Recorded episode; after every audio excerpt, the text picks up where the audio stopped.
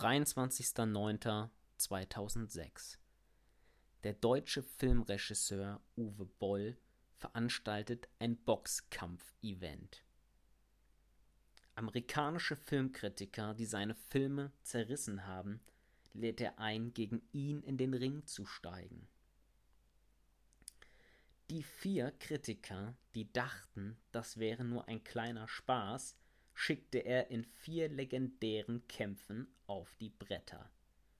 Zweimal KO nach der ersten Runde, zweimal KO nach der zweiten Runde.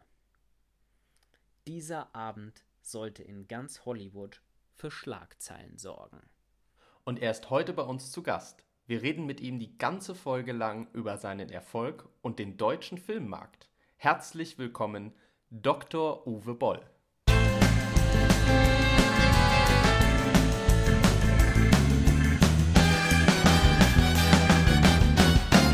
MacGuffin, der Filmpodcast. Träume nicht dein Leben, sondern verfilme deinen Traum. Ja, hi, hi. Äh, ja, cool. Lars, du bist in äh, Italien. Was äh, machst du gerade?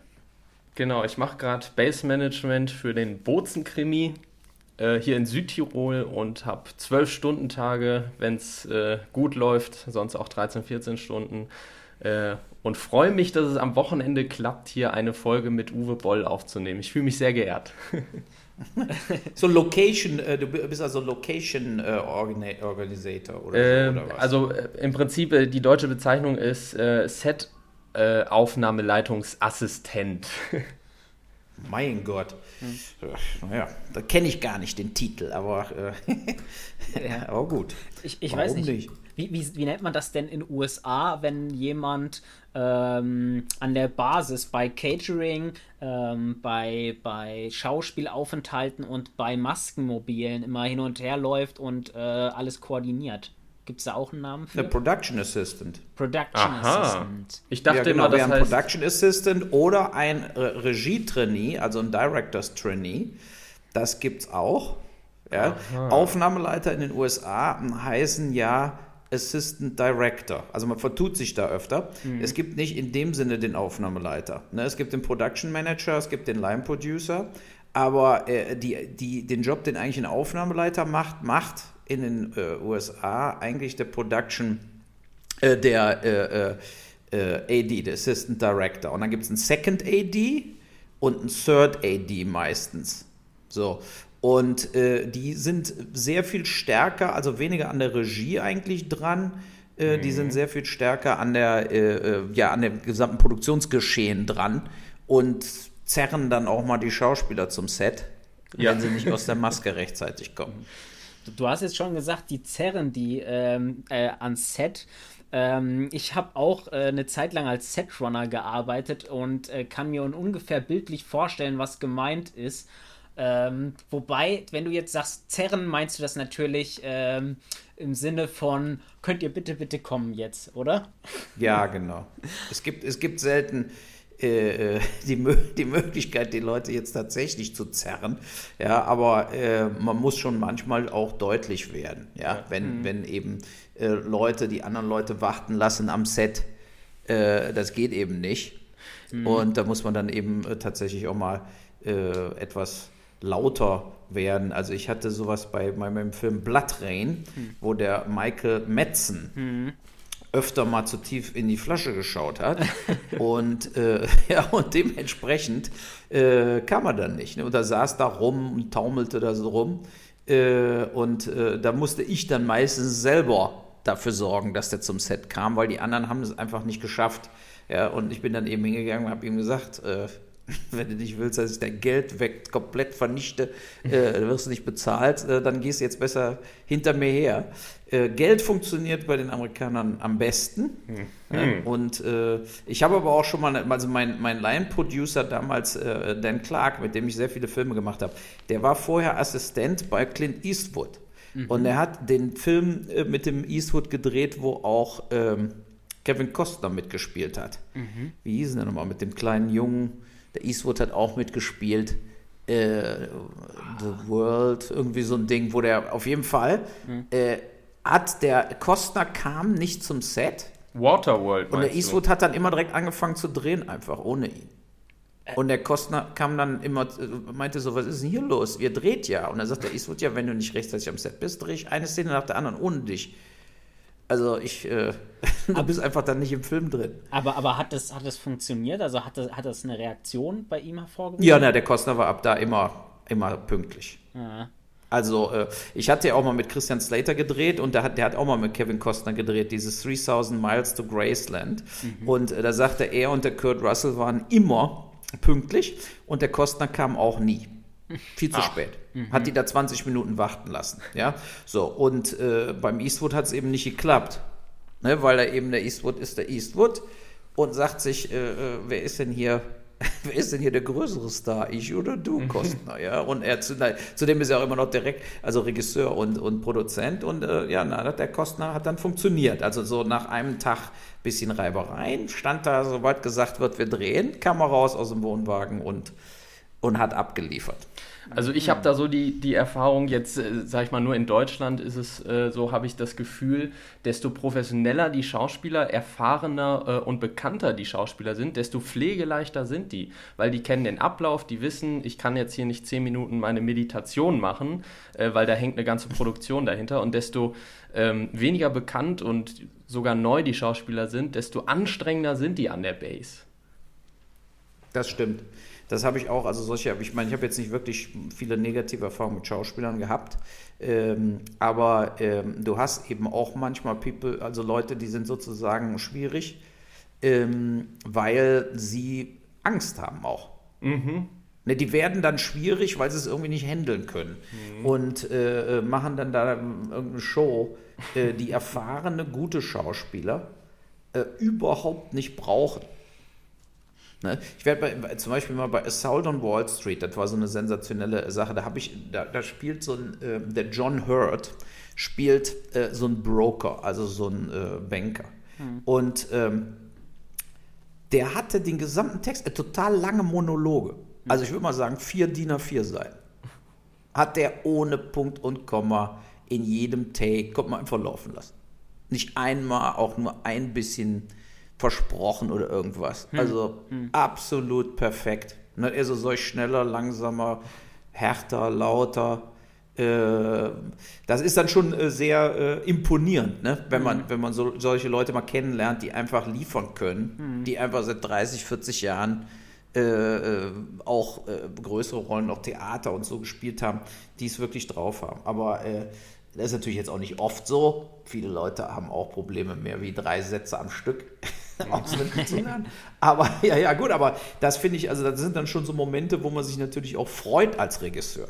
Ne, wo man merkt, ey, die haben sich jetzt wirklich gut vorbereitet und so. Aber du hast schon recht. Es ist wirklich so, es ist, äh, ähm, erfahrene Leute machen keinen Zirkus. Ähm, zum Thema Hollywood versus Deutschland, äh, da, das haben wir noch auf der Agenda später. Äh, Sven, ganz kurz, du warst ja auch schon mal Regisseur jetzt äh, bei deinem Kurzfilm. Wie sieht es Genau. da aus? Äh, genau richtig. Ähm, d- bei mir ist das Problem im Moment, dass ich drei Prioritäten habe und mein Studium, was ich ja gerade Vollzeit mache, ist Priorität 3. und ähm, ich schließe gerade mein, mein äh, Kurzfilmproduktion ab in den letzten Zügen, das ist Priorität 1 und äh, Platz 2 ist der Podcast.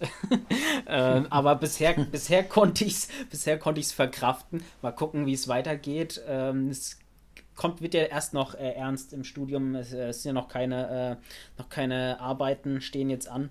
Deswegen äh, geht das gerade ganz gut so. Ähm, Was studierst du denn? Filmwissenschaft. Ich, Ach, ich, Filmwissenschaft. In Mainz oder wo? Oder wo? ich studiere in Mainz Oh. Filmwissenschaft, genau. Okay, okay. genau. Ja. Und ähm, Ja, ich habe ja Germanistik studiert, weil damals gab es noch gar nicht, bei mir gab es noch gar nicht so wirklich Filmwissenschaften. Da gab es auch nur zwei Filmhochschulen. Da gab es Kommunikationswissenschaft damals. Aber äh, Filmanalyse und so war dann Teil auch vom Deutschstudium. aber du Uwe, hast, du hast äh, ja- deinen Doktor hast du dann in, in Philosophie gemacht, ne? Ja, nee, du kriegst ja den Dr. Phil, aber es war in Literaturwissenschaft. Also ich war hinterher beim Sonderforschungsbereich Bildschirmmedien in Siegen. Mhm. Die haben eben Bildschirmmedien gemacht und ich habe Analyse der Gattung Serie, ist ja meine Doktorarbeit, ah. mhm. ähm, wo wir auch erstmal, das fand ich immer das Beste in Siegen, die sind auch mal, die sind jetzt nicht nur irgendwie analytisch rangegangen, sondern einfach auch produktionstechnisch dahingehend, dass äh, ich zum, zuerst mal er, äh, ermittelt habe, was gibt es denn überhaupt für Serien? Also, ne, welche Typen von Serien, Tierserie, Detektivserie, Polizeiserie, äh, ähm, also gibt ja 20, 30 verschiedene Genres, Western-Serie und so weiter. Und wie viele von diesen spezifischen Serientypen wurden denn wo und ab wann überhaupt hergestellt? Mhm. Ne? Und äh, dann stellt man ganz schnell fest, also grob, dass natürlich Krimiserien, wie wir in Deutschland ja sehen, es gibt ja nur noch Krimiserien im Fernsehen, ja, also, äh, Krimiserien und eben Familienserien sind eben die prägenden Gattungen äh, von Serie weltweit, kann man, kann man sagen. Und es gab mal eine Zeit, äh, wo mehr so exotische Sachen auch, also wie zum Beispiel so Abenteuerserien oder äh, äh, Western-Serien, und die sind dann eben auch mit der Zeit quasi mehr oder weniger ausgestorben. Hm. Und jetzt, äh, selbst in den USA, ist ja auch äh, äh Crime, CSI etc. etc. ist ja absolut das beherrschende, beherrschende Genre. Ne? Und in Deutschland ist es ja, man kann ja gar nichts mehr anmachen ohne ja. Soko, Tatort, äh, Kroaten-Krimi, Krimi, Kripo, Istanbul. Also ich meine, das ist ja schon schockierend, wenn man, wenn man durchs deutsche Fernsehen zappt ne, als ob nichts anderes mehr äh, passiert. Bozenkrimi. Äh, Bozenkrimi auch. Ja, der Bozenkrimi, ja genau. Und immer diese Sachen, ja. Äh, das ist, ist Wahnsinn. Übrigens gibt es viel weniger Tierserien, als die Menschen annehmen. Man nimmt ja, weil es sind, man kann quasi sagen, Tierserien sind immer alle total äh, erfolgreich gewesen. Mhm. Von Black Beauty bis Lassie, Flipper, Skippy, das Buschkänguru und so, unser, ja. Unser aber die waren immer Riesenhits, aber ich nehme einfach an, es wurden davon so wenig gedreht, weil es einfach natürlich viel aufwendiger wird. Mhm. Klar. Ne, also mit, mhm. mit Tieren dauert alles drei, viermal so lang. Und äh, dementsprechend sind die Kosten für Tierserien eben jetzt auch nicht äh, ja, nicht, nicht klein wahrscheinlich. Die Drehzeit ist länger. Ne? Und Drehzeit ist ja heute alles, also um Kosten zu senken. Ja, ja. Mhm. Und, äh, ne, und äh, von daher sind die irgendwann durchs Raster gefallen. Ja? Und jetzt hat man nur noch Animationsserien ohne Ende, äh, weil die sind natürlich dann eher herstellbar, wo dann eben Tiere im Mittelpunkt stehen. Mhm. Uwe, äh, Uwe, mal Hand aufs Herz. Jetzt stellt dir ein Studienabbrecher folgende Frage. Dein Doktortitel. Äh, hat der dir was in deiner Filmkarriere gebracht oder äh, als Mensch? Ja, in der Filmkarriere, weil mein erster Job, als ich mit dem Studium fertig war, ähm, war in Dortmund bei der Westcom Media Holding. Die machen zum Beispiel sowas wie die Heute-Show heutzutage. Mhm. So, und dann bin ich da aber nur kurz gewesen, weil dann Taunus Film in Wiesbaden, deshalb bin ich ja auch hier in Mainz, äh, mich geheiert hat als Assistent vom Geschäftsführer. Und der hätte mich nicht geheiert, wenn ich nicht den Doktortitel gehabt hätte. Weil damit kann er sich natürlich schmücken, ne? wenn er sagt, sozusagen, mein Assistent ist schon Doktor. Wer bin ich dann? Ne? Also, äh, so, und ich glaube, das hat mir da extrem geholfen, diesen ersten richtigen Job zu kriegen. Mhm. Und von daher hat, hat es was gebracht. Also, einen Doktortitel. Du siehst ja auch bei den ganzen Gruppen Politiker, die eine äh, Doktorarbeit nach der anderen quasi erfinden. Ich weiß auch nicht, wie die das überhaupt alles gemacht haben, wie die die Fuscherei da äh, an der Uni überhaupt hinbekommen haben. Aber äh, äh äh, ob die andere Leute gehabt haben, die ihre Doktorarbeit schreiben oder ob die Doktorarbeiten zum Großteil einfach nur abgeschrieben waren von anderen Doktorarbeiten. Das, das, das ist manchmal nicht richtig ersichtlich aus diesen Zeitungsartikeln. Aber ähm, die haben ja auch sich gesagt, wenn ich ein Doktor bin, mache ich in der Politik schneller Karriere. Mhm. Aha. Also es wird dir was bringen, falls du da einen Doktor noch machst. Bringen kann, bringt er auf jeden Fall was. Ne? Aber so für, für äh, für das Ego, ich meine, später, wenn du jetzt Filme drehst, interessiert ja überhaupt keinen, ob du Doktor bist. Mhm. Wenn du der Regisseur bist oder der Produzent oder so, das interessiert die Leute ja nicht. Also ein Schauspieler. Das macht, für die vollkommen bedeutungslos. Ne? Es macht eher Eindruck, ja. wenn du die Schule abgebrochen hast, ne? so wie Tarantino oder so. ja. ja, also die, der, ich glaube nicht, dass wirklich Regisseure hinterfragt werden, was sie für eine Berufsausbildung haben. Wenn mhm. sobald die, die Sache ist ja eben so, sobald man einen Film macht, der einigermaßen funktioniert, ähm, ist das Thema ja durch. Dann wird ja auch nicht mehr in Frage gestellt, ob man Regisseur ist. Mhm. Oder so. Ja. Ne? Mhm. ja, ja. Apropos, Uwe, ähm, ich habe mich sowieso gefragt, wir sind ja jetzt schon bei deinem Doktortitel. Äh, wie hast du eigentlich angefangen? Hast du auch, so wie Lars und ich, irgendwann mal mit Freunden und einer Videokamera einfach angefangen, angefangen zu filmen? Oder wie hast du begonnen? Ja, also Super 8 damals. Hm. Und äh, dann mein Kumpel Frank Lustig, mit dem habe ich auch die ersten Filme alle zusammen gemacht. Äh, wir reden jetzt hier von 1900.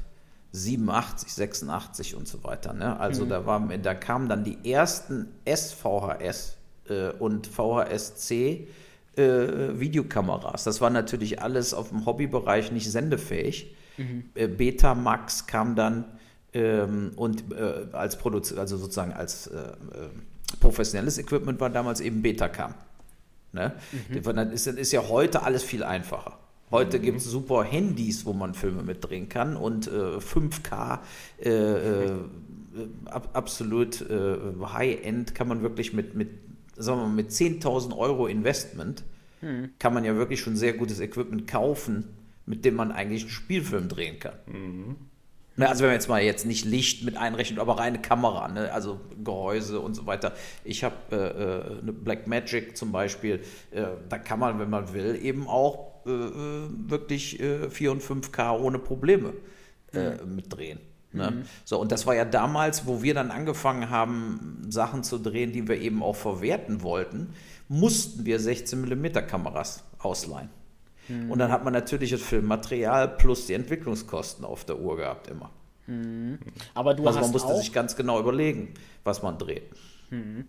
Aber das heißt auch, ähm, du, du hast schon im, im, im Teenageralter angefangen und du musstest eben, weil der technische Fortschritt von heute noch nicht da war, dir noch genauer überlegen, äh, was ist mein Konzept, wenn ich filmen will, wenn ich es verwerten will, weil das kostet alles zehnmal so viel wie heute, ne?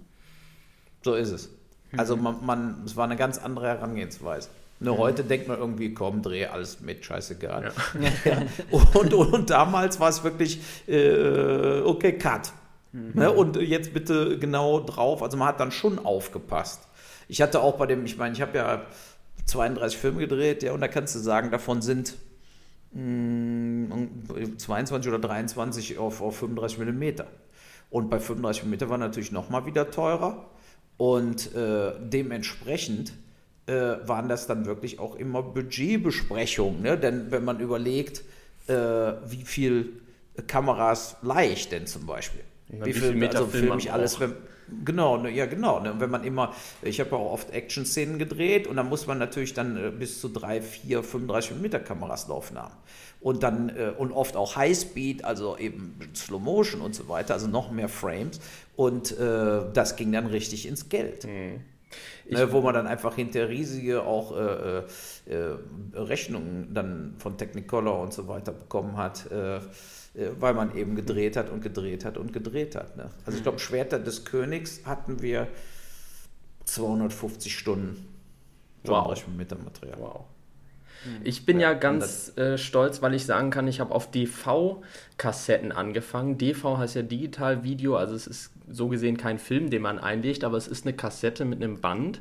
Und da ich damals noch keinen Computer hatte, ich war acht, mm, und ich schon aber szenisch mit meinem Cousin, mit meinem besten Freund und mit meiner Schwester gedreht habe, äh, musste das schon äh, während des Drehs praktisch geschnitten sein. Heißt, die, die Kamera wurde gestoppt, wurde umgestellt, die Szene wurde genauso nochmal eingerichtet und dann wurde das Ganze weitergespielt. Und ich glaube, äh, dass ich damit gelernt habe zu schneiden, beziehungsweise am Set schon zu überlegen, äh, nämlich nicht dieses klassische, ich mache eine totale, dann Schnitt gegen äh, Schnitt, sondern während des Drehens schon zu überlegen, wie will ich was auflösen. Ähm, wie, also meinst du, Uwe, hat sich das heute geändert, wenn man einfach im Mediamarkt für 200 Euro eine 4K-Kamera kaufen kann und äh, die Kamera draufhält? Hat sich das irgendwie geändert heute ähm, im Endergebnis? Also gibt es schlechtere Filme oder ähm, können mehr Leute Filme drehen? Wirkt sich das auf die Stoffauswahl auf, äh, aus, wenn ich sagen kann, ja, ich kaufe einfach drei Kameras und halte sie drauf? Ja, das auch. Also ich glaube schon, dass äh, also erstmal gibt es viel mehr Filme wie früher, die aber viele von denen werden dann einfach gar nicht wirklich veröffentlicht oder nur auf YouTube gestellt oder so. Mhm. Also es gibt ja äh, Unmengen von Millionen von Minuten pro Woche, die hochgeladen werden irgendwo, WMO, YouTube, also quasi kostenlos, um anzugucken oder ne, und äh, das, das passiert natürlich automatisch. Und ähm, ich denke trotzdem, dass die, das professionelle Filme machen hat sich nur dahingehend verändert, dass eben jetzt im Budget die Kostenfaktoren sich ein bisschen positiv verändert haben, wenn es um Ausleihe geht, äh, Equipment-Ausleihe plus äh, auch Postproduktion. Das ist natürlich alles bedeutend einfacher geworden. Man kann auch heutzutage viel schneller verschiedene Versionen einer, eines Films mastern, ohne, weil man sowieso alles nur noch über Aspera und so online delivert, äh, ist das ja gar nicht mehr so ein riesen Kostenfaktor wenn wir früher irgendwelche Directors Cuts dann hinterher noch liefern mussten, äh, das ging richtig ins Geld. Na, also da, da, musste man ja nochmal Kopierwerk, nochmal abtasten äh, für 10 Minuten längere Version oder so. Ne, und das, das hat natürlich dann ruckzuck 10, 20, 30.000 zusätzlich gekostet, um so eine 10-minütige längere Directors Cut Version zu machen von irgendwas. Mhm. So, und das ist, das ist ja heutzutage, was weiß ich, 1000 Euro, da wird ein bisschen nochmal rumgeschraubt, nochmal durch die Lichtbestimmung und dann wieder gemastert mit 10 Minuten mehr. Äh, da, da, reden wir von 1000, 2000 Euro Gesamtkosten. Hm. Das ist auch eine ganz andere Herangehensweise. Ja. Aber wir werden, also wir sehen ja, was, was man wirklich sieht, denke ich, was der wirkliche Riesenunterschied ist, ist, dass die wirklich junge Generation, ich meine, wie alt seid ihr? Seid ja auch sehr jung einfach überhaupt. 25. Wie viel? 25. Ja, 25, ne? Hm. Ja, und wenn ich so meine Kinder so angucke und so 13 Jahre alt und so, die gucken einfach nur noch YouTube. Hm. Ne? Oder irgendwie mal, was weiß ich, wenn man sie mal auf irgendwas aufmerksam macht, aber die gucken einfach äh, überhaupt keine richtigen Filme mehr. Hm. Aha. Das ist so schockierend. Okay. Das ist schockierend. Ne? Das also diese richtig junge, die, die sozusagen die Fortnite-Videospiel-Generation, die ist für ewig äh, die werden sich nie wieder irgendwie Apokalypse Now drei Stunden mal irgendwann mal zu Gemüte führen, dass das irgendwie Filmhistorie war. Das geht ihnen allen am Arsch vorbei. Die gucken lieber TikTok-Pranks. Ne? Und, äh, ja, und, und da sehe ich eigentlich so die größte, äh, äh, die größte Änderung im, im, im weltweiten äh, Content-Markt.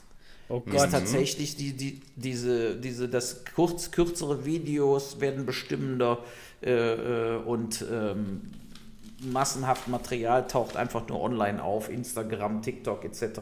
Und damit sind die Leute beschäftigen die sich von morgens bis abends. Und die, äh, wir sehen es ja auch zum Beispiel bei den öffentlich-rechtlichen Sendern oder bei diesen Fernsehsendern, die verwalten ja eigentlich mehr, weil für die ältere Generation, ja. ne, die immer noch ganz normal abends äh, Pro 7, RTL Sat 1, äh, ARD und ZDF gucken die zeppten da hin und her, dann nochmal Vox vielleicht dabei, äh, äh RTL 2, wenn es hochkommt. Aber ansonsten, äh, also alle, die jetzt, also aus meinem Freundeskreis, ich muss sagen, ich gucke 90% Netflix, Amazon, mhm. äh, Sky, äh, ich gucke vielleicht 10% noch die normalen äh, linearen TV-Programme. Mhm. Das hat sich einfach total verändert. Ne? Und das wird sich auch wird sich versch verschlimmern. Also äh, also nicht verschlimmern für die Streamer, aber verschlimmern für die normalen Fernsehprogramme. Die werden einfach äh, durchgehend weniger Werbeeinnahmen haben mhm. in den mhm. nächsten 10 bis 20 Jahren. Ich glaube, ZDF hat ein Durchschnittsalter von 69 Jahren. Ich hoffe, ich, ähm, ich habe jetzt die Wahrheit gesagt, aber irgend sowas habe ich mal gehört in meinem Studium, ja. 69 Jahre Altersdurchschnitt vom ZDF.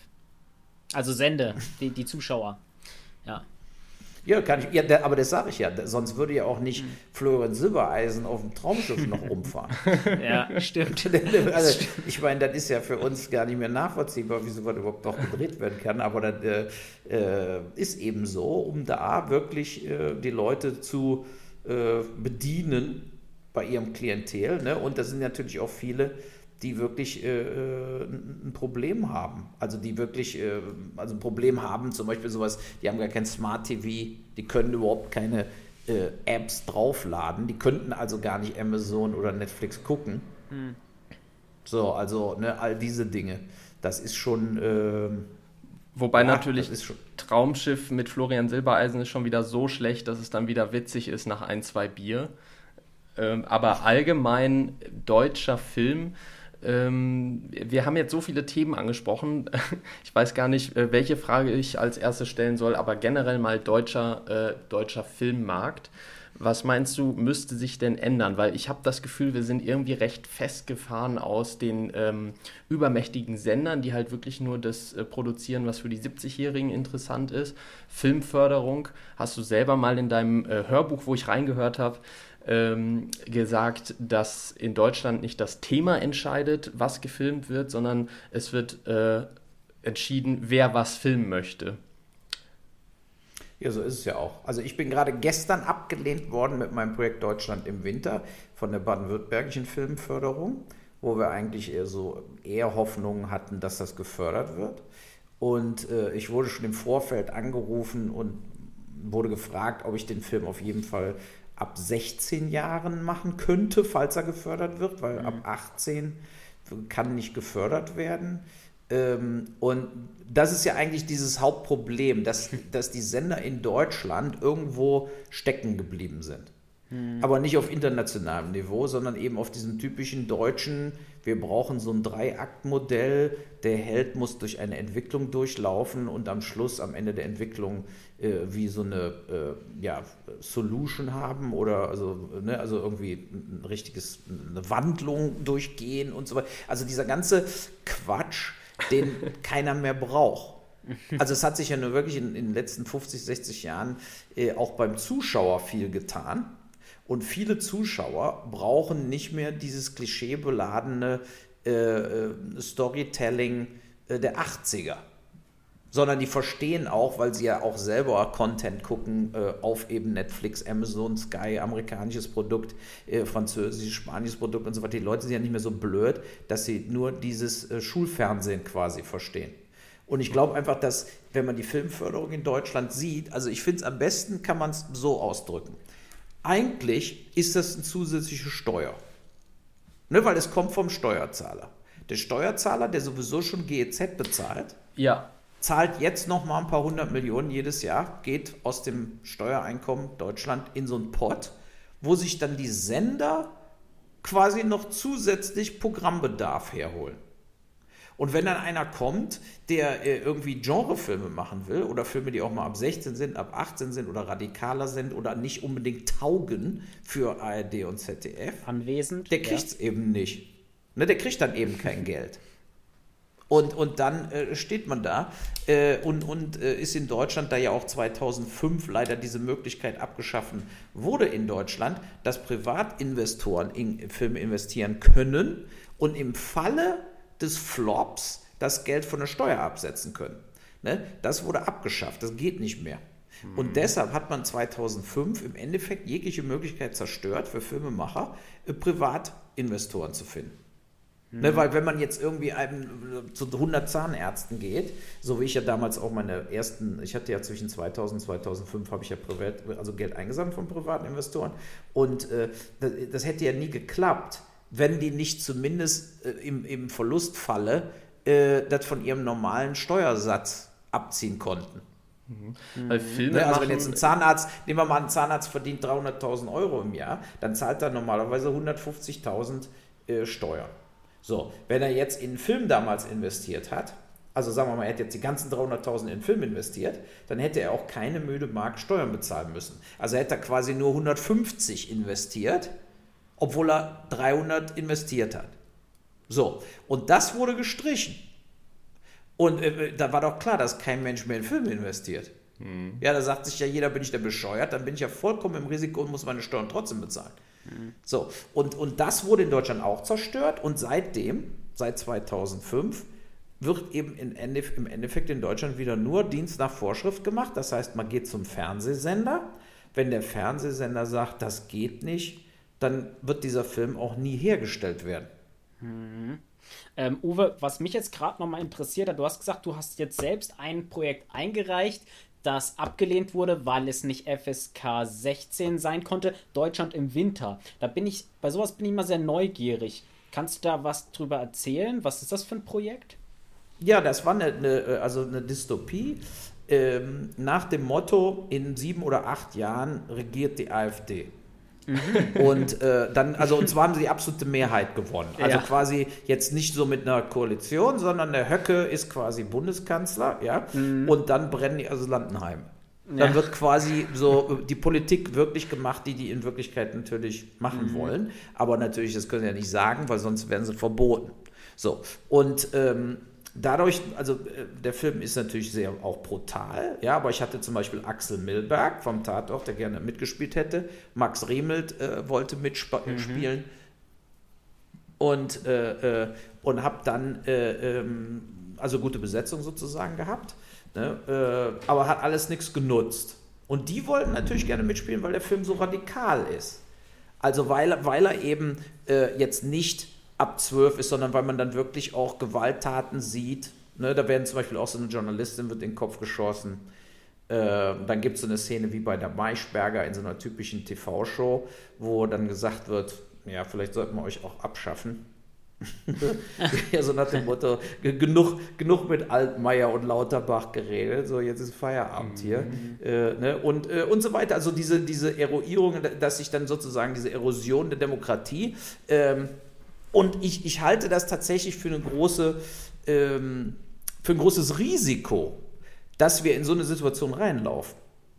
Na, wir, haben, wir haben jetzt schon während Corona gemerkt, wie, was weiß ich, 25 Prozent der Bevölkerung dran glaubt, sie werden gechippt, wenn sie den Wirkstoff, also wenn sie den Impfstoff kriegen und so. Die Leute werden immer bekloppter. Wir haben es jetzt auch bei, bei Trump gesehen, wie die Amis vollkommen Banane, also der Sturm aufs Kapitol und so, das sind ja alles so Zeichen, mhm. wie Demokratie, wie schnell Demokratie weg sein kann. Mhm. Und äh, äh, wir werden immer mehr Klimaflüchtlinge bekommen. Das ist, wird jetzt schon äh, vorhergesagt, dass es 20, 30 Millionen Klimaflüchtlinge aus Afrika geben wird in den nächsten 10, 15 Jahren. So, und jetzt können wir ja schon sehen, als Deutschland eine Million aufgenommen hat, was da schon los war, da ging die AfD auf 20 Prozent. Hm. Ne? Und wenn hier 20, 30 Millionen Klimaflüchtlinge nach Europa kommen, dann werden nur noch rechtsradikale Regierungen gewählt. Das wird die Konsequenz davon sein. Und das ist eben der Wahnsinn. Das ist eigentlich so, warum ich äh, den Film machen will, ist wirklich so als, als, als Warnung auch. Nach dem Motto, wenn man das zu lange nicht ernst nimmt, kommt es am Schluss wie ein Boomerang. Hm. Und dann, und dann hält man keinen mehr auf, ne? weil äh, es ist ja nun mal ganz einfach, wenn man am Drücker sitzt, äh, Dinge eben, dann entscheidet ja die Regierung, wo wird noch ermittelt, wo, mhm. wird, äh, wo werden Leute festgenommen und so weiter und so fort. Ne? Dann wird eben über, über Flüchtlingsboote drüber gefahren. Mhm. Und dann wird eben nicht mehr darüber berichtet. Dann kommt auf einmal keiner mehr aus Afrika und wir wissen gar nicht warum. Ne, also das sind so diese Sachen, die, die, äh, und ich habe, also daher halte ich so einen Film für extrem wichtig. Er darf aber nicht auf dem Level gedreht werden wie ein Fernsehfilm. Hm. Ne, also der um Viertel nach acht irgendwie laufen kann und am Schluss, da liegen sich wieder in den Armen und so weiter. Meine beiden Hauptpersonen, deshalb wollte auch der Milberg und der Max Riemelt, die würden dann so zwei so Staatsschutztypen spielen, die dann wirklich die, auch die Asylanten da umbringen. Ähm, die haben die Rolle angenommen, weil sie nicht, also sie keine Gewissensbisse kriegen. Hm. Ne, also es geht jetzt nicht auf einmal, oh, jetzt tut es mir aber doch leid und der eine von den beiden verrät den anderen und am Schluss gewinnen die Guten, sondern die sind von Anfang bis Ende des Films genau gleich. Die machen jetzt das, was sie schon immer machen wollten.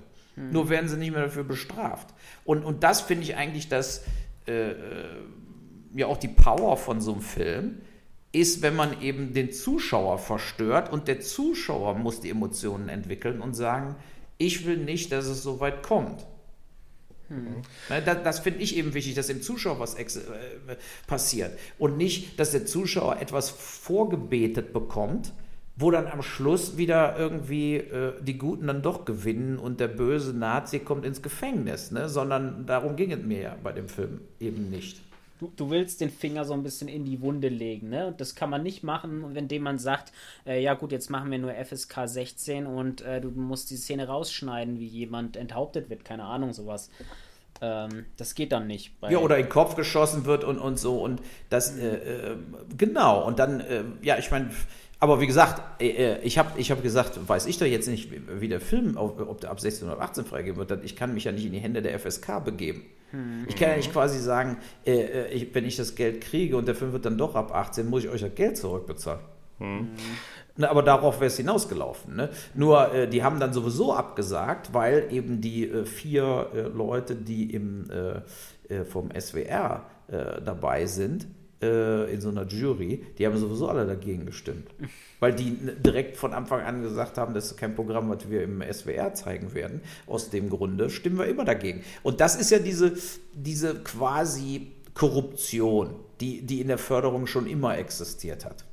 Ne, dass man äh, die Hälfte der Jurymitglieder sind immer irgendwelche Leute von Fernsehsendern. Und die werden ja sowieso alles boykottieren, was nicht in ihrem Sender schon quasi laufen wird. Hm. Ne? So, und daher ist die Filmförderung an sich idiotisch. Ne? Man hätte es, man könnte es in Deutschland so machen wie in, äh, in Kanada, deshalb habe ich da ja auch so viele Filme gedreht, weil man da bis zu 35 Prozent der Herstellungskosten, wie in Deutschland beim DFFF, aber dann in Kanada noch mehr, also 35 Prozent, kriegt man automatisch.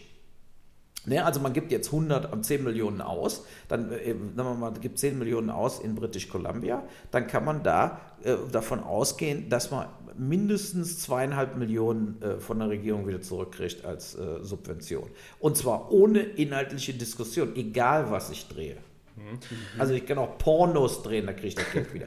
So, also, äh, ja, aber wirklich, ist, und das finde ich super. dass das da in Kanada ist ein System, wo jeder, der in der Lage ist, ein Budget zusammenzukriegen und Geld auszugeben, äh, äh, kann sozusagen dieses Geld äh, auch wieder, äh, also 25 bis 30, manchmal sogar 35 Prozent des Budgets äh, zurückbekommen. Mhm. Zum, Thema, äh, zum Thema korrupte Filmförderung, äh, da können Sven und ich auch ein Lied von singen. Also ich, ich will jetzt nicht werten oder irgendwas hineininterpretieren, aber wir haben beide auch schon Absagen von Filmförderung bekommen. Bei mir war es eine Bewerbung an der HFF Zweimal wurde ich abgelehnt und beim zweiten Mal habe ich mich so reingehängt, 50 Seiten geschrieben, also richtig einen Stapel von Bewerbungen abgegeben. Und äh, ich habe damals bei einem Kinofilm mitgearbeitet, wo der Drehbuchautor äh, ein Dozent an der HFF war. Und ich mochte ja. ihn nicht. Ich mochte A, das Drehbuch nicht. Ich mochte diesen Typen nicht, der alle zwei Tage zum Set kam, komischerweise immer nur zum Mittagessen, als das Catering den Ausschank hatte. Äh, ich mochte den Typen nicht und wollte den deswegen auch nicht ansprechen. Und dann hatte ich meine Bewerbung fertig und dann hat mir jemand aus der Kameraabteilung gesagt, äh, ja wie, äh, du hast den nicht angesprochen, aber du hattest doch schon mal irgendwie ein Beratungsgespräch an der HFF, du kennst ja doch einen, oder? Nö, ich kenne da keinen, ne? ich bewerbe mich, ich, ich schreibe das in die Bewerbung rein, ähm, worauf ich Bock habe. Nee, da muss auf jeden Fall mindestens einer drüber gucken, der von der HFF ist, sonst kommst du da nicht rein. Gut, ich bin nicht reingekommen, ich habe mit keinem aus der HFF gesprochen, so, äh, aber ja. wei weiter werten will ich nicht. Ich wollte es nur mal äh, so gesagt haben. Ja, aber so ist es auch. Also ich habe das auch, ich habe mich auch damals beworben. Und, An der HFF, äh, oder? ja, Berlin und München gab es damals nur, da gab es nicht Ludwigsburg. Ja, und also das waren die einzigen. Und dann bin ich sogar nach München gefahren und bin dann, hab da den äh, Oswald von Richthofen, gibt es den noch oder ist der Pension mittlerweile äh, in München? Der ist sozusagen, der, der meinte dann so, ach ja, Herr Boll, äh, ja, Sie sind abgelehnt worden. Also schon vorher, wusste ich ja. Und dann meinte er, Sie können aber, wenn Sie wollen, können Sie hier bleiben. Und äh, wir drehen Sie, einer dreht so einen Abschlussfilm, ob ich da als Fahrer mitarbeiten will. Und dann meinte ich, ja gut, als Fahrer äh, bin ich ja jetzt nicht unbedingt am Set sondern dann gurke ich durch München und in München kenne ich mich gar nicht aus, weil ich ja aus dem Kölner Bereich kam und bin dann aber trotzdem so eine Woche da geblieben und habe mir mal alles so angeguckt ähm, und äh, da war dann auch klar, die Leute, die Party da genommen worden sind, das lief alles über Vitamin B. Ne? Mhm. Also es lief alles über persönliche Bekanntschaften. Was mhm. weiß ich, Bernd Eichinger sagt, komm, nimm den und so weiter und so fort und äh, normale, äh, nicht connectete äh, Filmfreaks oder Filmfans, die einfach Film studieren wollen, hatten überhaupt keine Chance. Mhm. Und das war damals in Berlin so. In Berlin haben sie mir einmal die Bewerbungsunterlagen, äh, da habe ich 30 Mal beantragt, mir die zuzuschicken. Das war alles damals noch per Post und Telefon. Darf man nicht vergessen. So, mhm. und dann kamen die mit so, wirklich so 30, 40 verschiedene Sachen. Machen sie eine Fotoserie von irgendwo, also richtig aufwendig, ne? mhm. ne? Und dann so Abgabefrist in vier Tagen.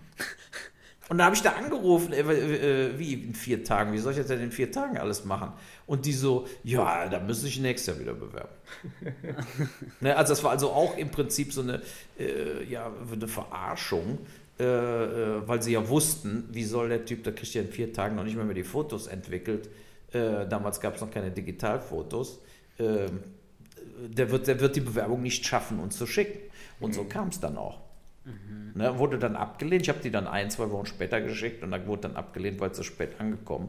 Also auch äh, ganz übel wurde mir da auch mitgespielt. Also da seid ihr nicht allein, aber so ist das eben. Also es ist, äh, äh, es ist schon so. Ist immer am lustigsten, wenn diese Leute immer, äh, wie zum Beispiel Sofia Coppola hm. oder Oliver Berben, immer wenn die sagen, ihre Eltern hätten ihnen nicht geholfen. Da fragt er sich, wo würde denn Oliver Berben jetzt sein, ohne, äh, ohne seine Mutter, die dann damals mit Eichinger rumhängt und, und so weiter und er arbeitet dann für die neue Konzert. Das ist doch alles vollkommener Blödsinn. Ja, und Sofia Coppola hat auch keinen Film gedreht äh, ohne ihren Vater. Also, äh, äh das ist, äh, die wissen es eben nicht, wie es in Wirklichkeit ist. Wobei man sagen muss, äh, Sofia Coppola hat ja mit Last in Translation äh, einen starken Film gemacht ne? und auch einen Oscar gewonnen. Absolut. Mhm. Nee, nee, das soll ja jetzt auch nicht dagegen, auch Oliver Berben hat schon gute Sachen gemacht, das, ist, das heißt es ja nicht. Aber die haben trotzdem eine andere Ausgangsposition. Hm. Ne, wenn ich als Sofia Coppola schon in der Pate mitspiele als Schauspielerin und bin am Set mit Filmstudios und mit einem der, der äh, historisch bekanntesten Regisseure aller Zeiten, äh, als den Vater, dann habe ich doch kein Problem, irgendwo ein Gespräch zu kriegen. Mhm. Da, da, kann ich doch meine Idee von Lost in Translation, dann ruft der Coppola, ruft den Bill Murray an und sagt, guck mal hier, da kannst du mitspielen, der ist super.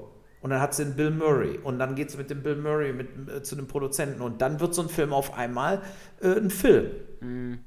Ne? Was wäre, wenn man die Idee gehabt hätte, hätte jetzt aber nicht Bill Murray gehabt, sondern irgendeinen unbekannten Schauspieler, mit dem man jetzt diesen, diesen Film gedreht hätte. Hätte sich keine Sau für interessiert.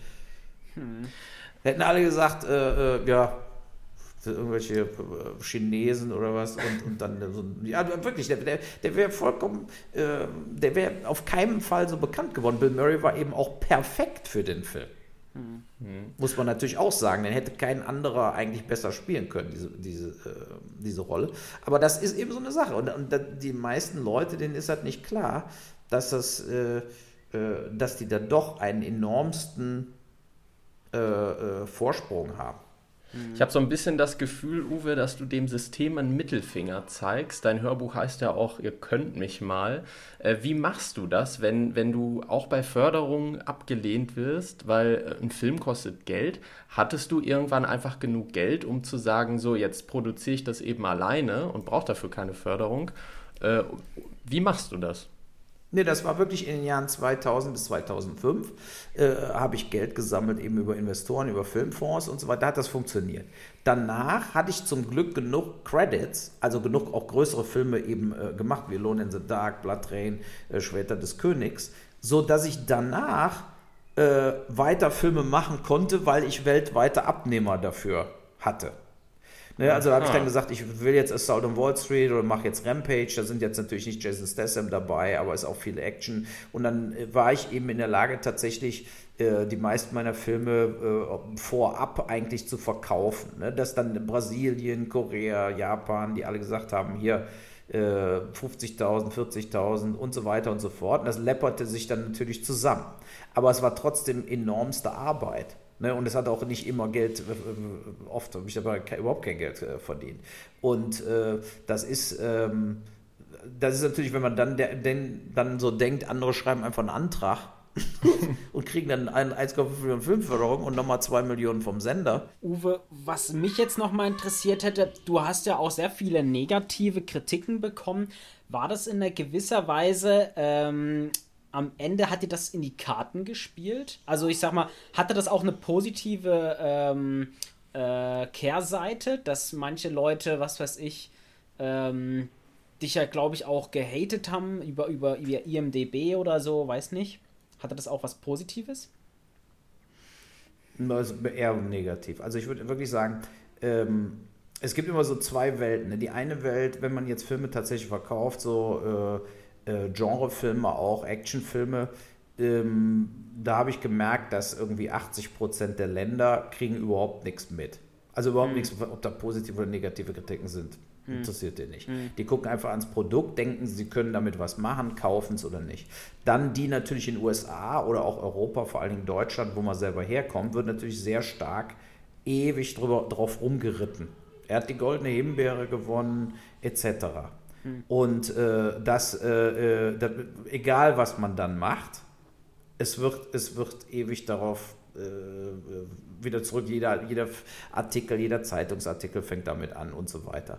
Und äh, man muss dann irgendwann drüber wegspringen und sich nicht mehr dafür rechtfertigen. Also man mhm. muss nicht mehr kontern, man muss auch nicht mehr sagen, das stimmt doch alles nicht, ist doch alles totaler Blödsinn. Äh, äh, was will man denn machen? Also man, man, man, man, man muss dann einfach äh, in dem Sinne das Produkt oder das Werk sprechen lassen. Mhm. Ne? Und äh, dass man einfach, ich meine, wer, wer davor von mir guckt oder Sound and Ward sieht oder Rampage und so weiter, der weiß, das sind gute Filme. Und hm. äh, die sind handwerklich gut, die haben Top-Schauspieler, die, äh, die, funktionieren auch weltweit und nicht nur jetzt äh, in einem Land.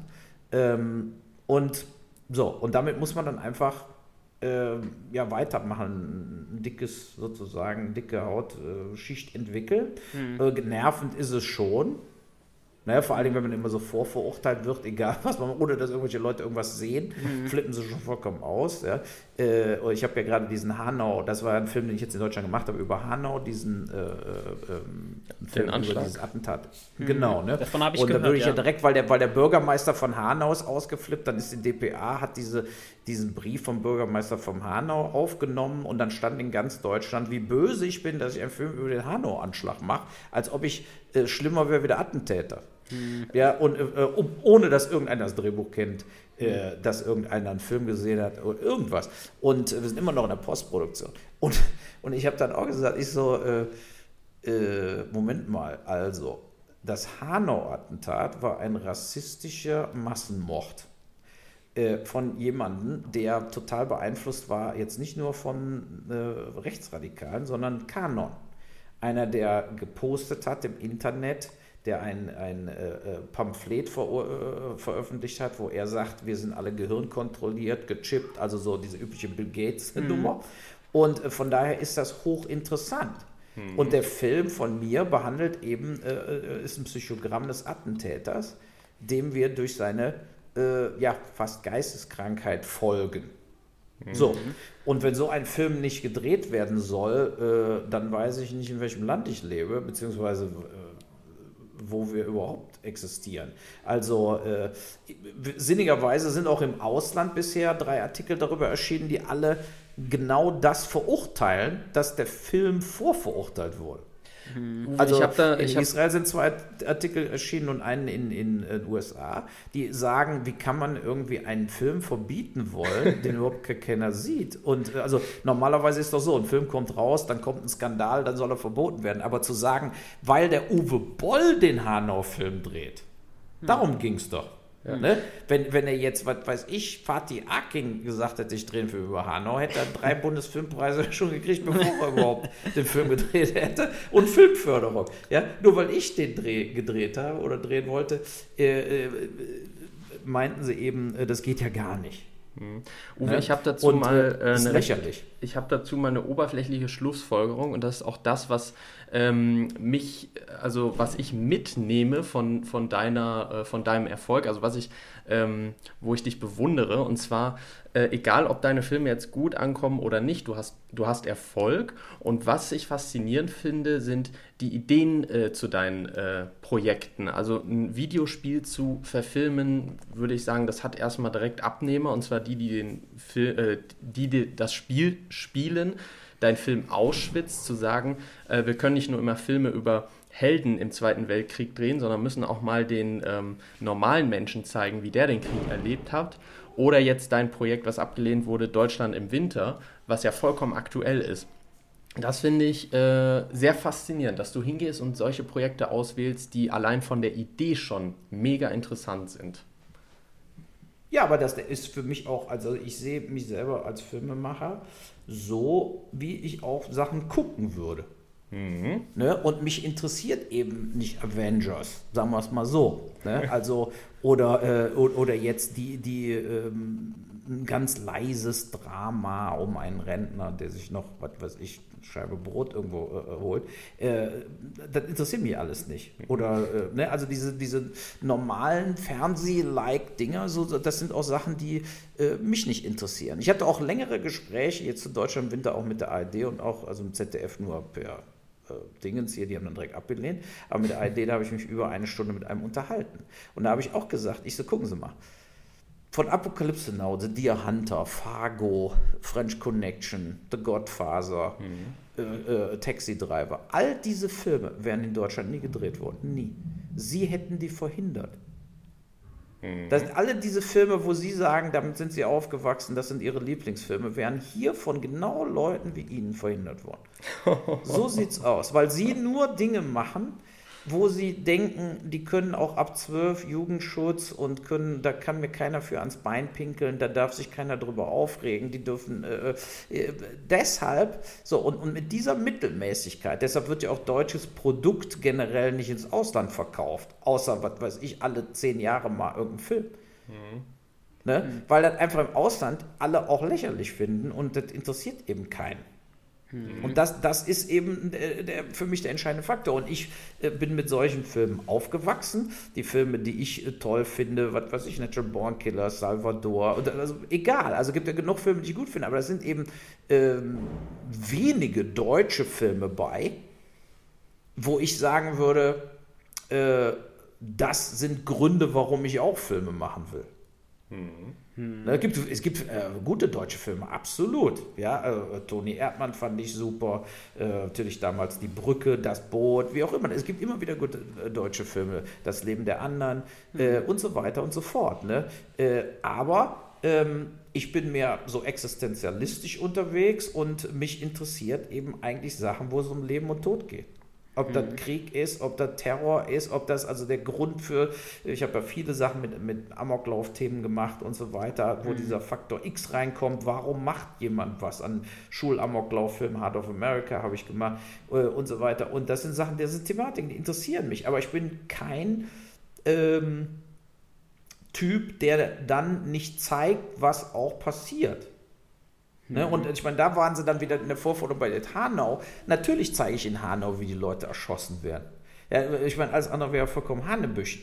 Nur ich mache in Hanau äh, sicherlich keine 25 Minuten Zeitlupenszene daraus, wie in Rampage, sondern da kommt die Gewalt schnell, trocken und realistisch.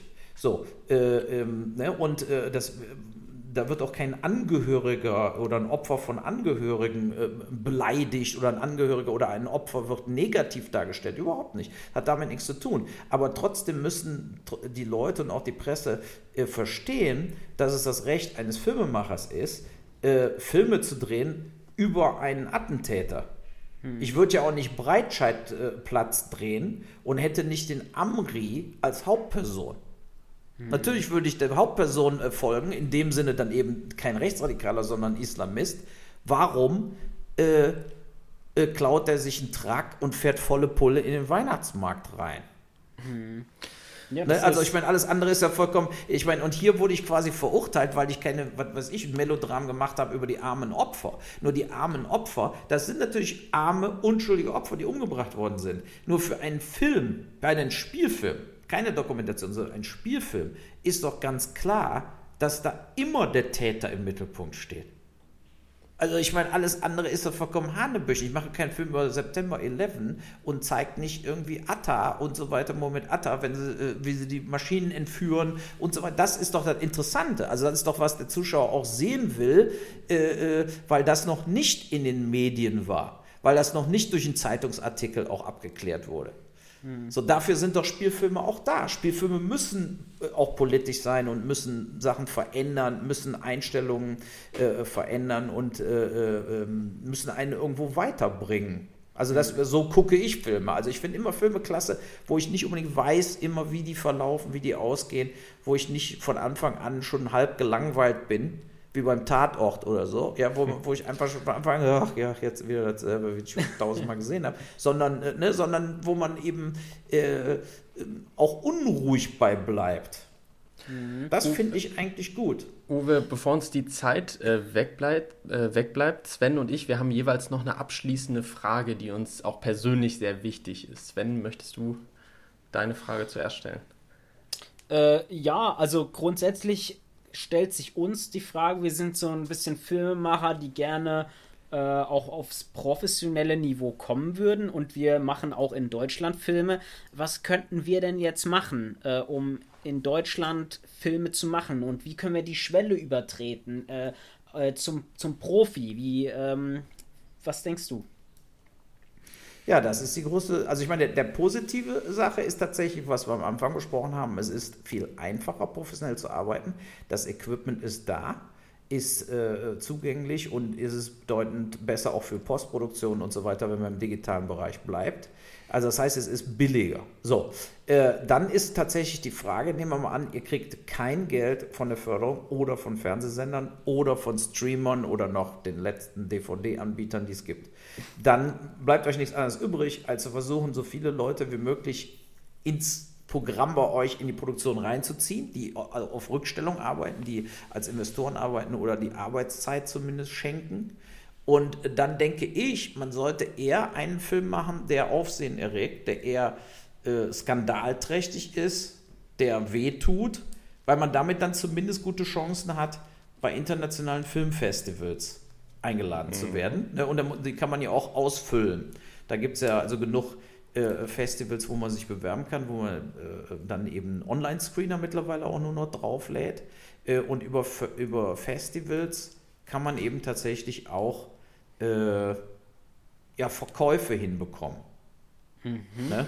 Also ich helfe ja, ich bin ja auch noch im Vertriebsbereich tätig. Also wenn ihr zum Beispiel einen guten Film habt, ich habe über 1000 Kontakte weltweit von Filmkäufern in allen Ländern der Welt.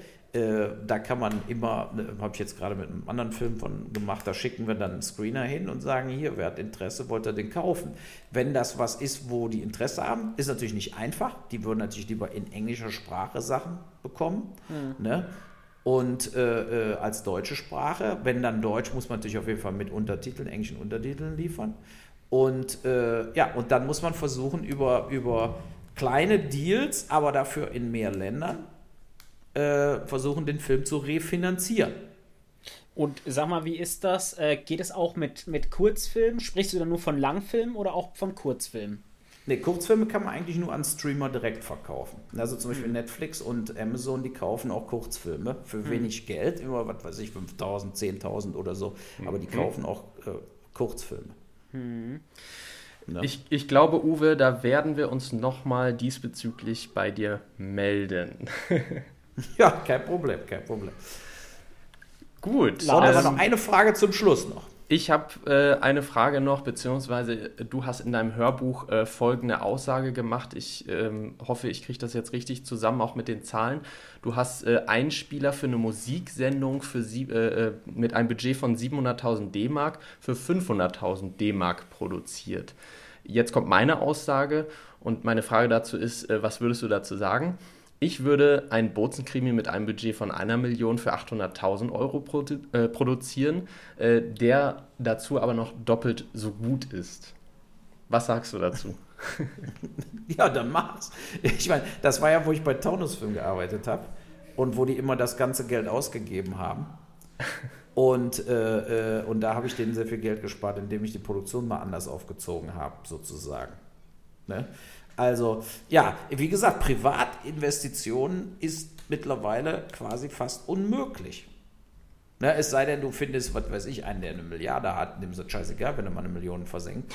Aber wenn du jetzt wirklich Privatinvestoren willst, die auch Geld mit Film verdienen wollen und wenig ver verlieren wollen, mhm. ähm, da, das ist dann natürlich wirklich nicht, gar nicht so einfach. Ne? Aber ihr werdet da in Deutschland, ist es wirklich so, man muss kontinuierlich Filmförderanträge schreiben und so weiter. Eine andere Variante ist natürlich, man macht einen Kurzfilm, der sehr gut ist, der gut angenommen wird, der auch stilistisch High-End ist, der ein paar Preise kriegt oder so und bewirbt sich mit diesem Kurzfilm bei der tritt man dann zum Fernsehen an oder, oder bei der Förderung zumindest und äh, versucht Förderung zu ziehen ist Genrefilme, Genre-Kurzfilme, äh, ich habe einen Fantasy-Kurzfilm produziert, ist das immer noch eine Karte, die man spielen kann, um was weiß ich, auch bei internationalen Festivals zu landen? Ja, viele Festivals spielen äh, Kurzfilme gerne, auch vor den Hauptfilmen, vor den Langfilmen. Und es ist auf jeden Fall eine äh, wirkliche Visitenkarte, die man da abgeben kann. Gut, damit ja? würde ich gern schließen. nee. ja, genau. Ja.